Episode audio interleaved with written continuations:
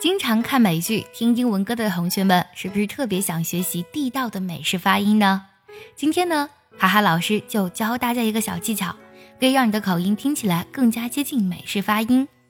这个技巧呢，就是儿化音啦。儿化音呢，是美式发音当中非常有特色的音。一般呢，是见到字母 R，我们才会去发这个音的。很多同学会问说，这个儿化音是不是和我们中文当中的儿化音很像呢？确实是有相似之处的，但又不完全一样。我们在去发美式的儿化音的时候，不仅仅要去卷舌头，因为我们很多南方的同学发现自己即使把舌头卷起来，也没有办法把儿化音发出来。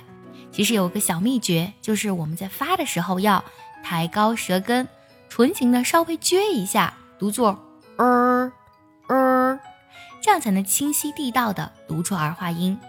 比如，我们来看几个单词：小鸟 b i r d 读作 bird bird；学期 t e r m 读作 ter ter term；世界这个单词 w o r l d 读作 world world world world。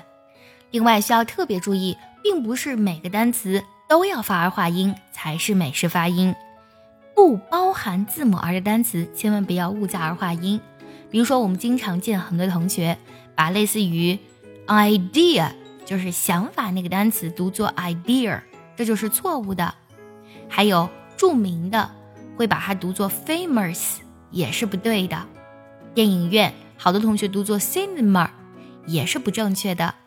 想要专项练习，并且和小伙伴们在群里一起打卡学习，可以加入“早餐英语”的会员课程。你可以直接微信搜“早餐英语”的四个字的拼音，或是点开节目文稿加我的微信。你不仅可以参加我的不定期直播，也会收到我送给你的一份学习大礼包，让你的英语学习少走弯路。因为这些单词当中啊都没有字母 R，所以一定要管好自己的舌头。知道什么时候该发，什么时候不该发。